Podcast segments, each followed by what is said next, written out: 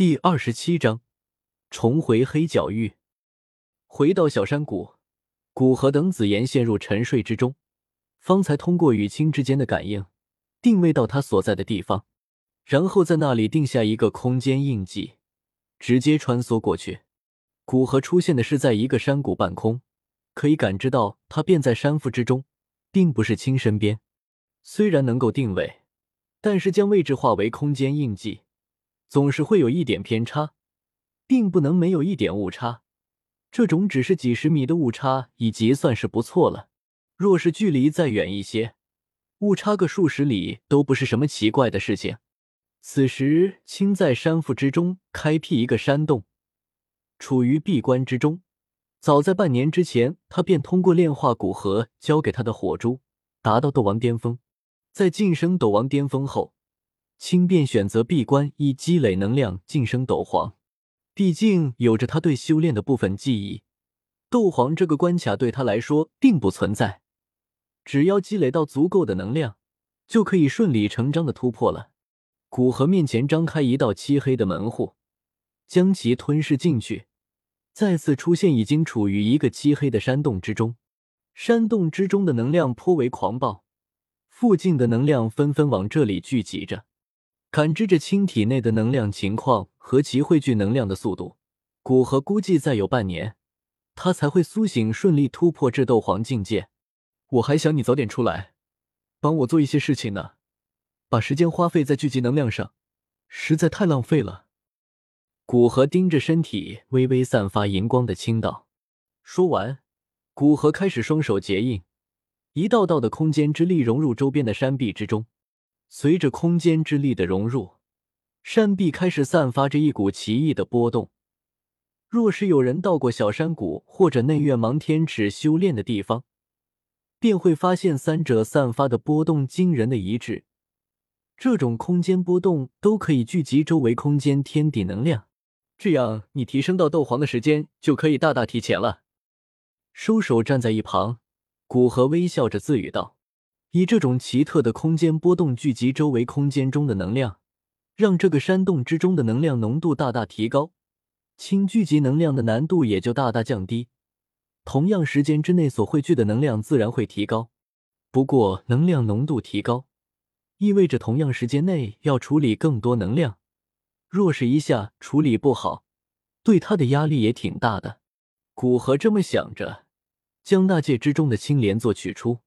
空间之力包裹着青莲座，与青身下的巨石产生关联，在两者达到一致之时，空间之力一阵波动，瞬间便将巨石与青莲座在不打断青修炼的情况下进行置换。青莲座被青坐在身下，顿时形成一道青色的护罩，蜂拥而入的能量在进入拿到青色的护罩之时，便会被青莲座自带的提炼效果纯化一番。大大减轻他突破的难度。眼见青还是短时间内难以苏醒，孤河转身，身体一阵波动，便像水纹一般消失在山洞之中，似乎刚刚根本没有这么个人。重回黑角域，古河倒是有一点怀念，毕竟除了小山谷，就是在黑角域待的最久，对这里的风格也挺适应的。由于这里已经距离古灵城不远。所以古河没有直接飞回去，反而降落在地面之上，对着古灵城走去。虽说是走，但古河的速度也是极快的，脚步轻轻一跨，便是上百米。若不是古河的动作慢悠悠的，恐怕常人根本无法发现他的身影。便在这般慢悠悠的走动之中，古河突然发现前方数十里之外有人在打斗，而且强者还不少。其中甚至有两个斗皇，斗皇强者在黑角域已经算是顶尖强者了。看来这是两个大势力的摩擦。古河心里这么想着，径直往交战的地点走去。现在他的实力，哪怕只是露出一部分，也可以在这黑角域横着走。在他稍微提速下，不过几分钟便接近了交战地点。古河并没有立即出去，虽然不怕麻烦。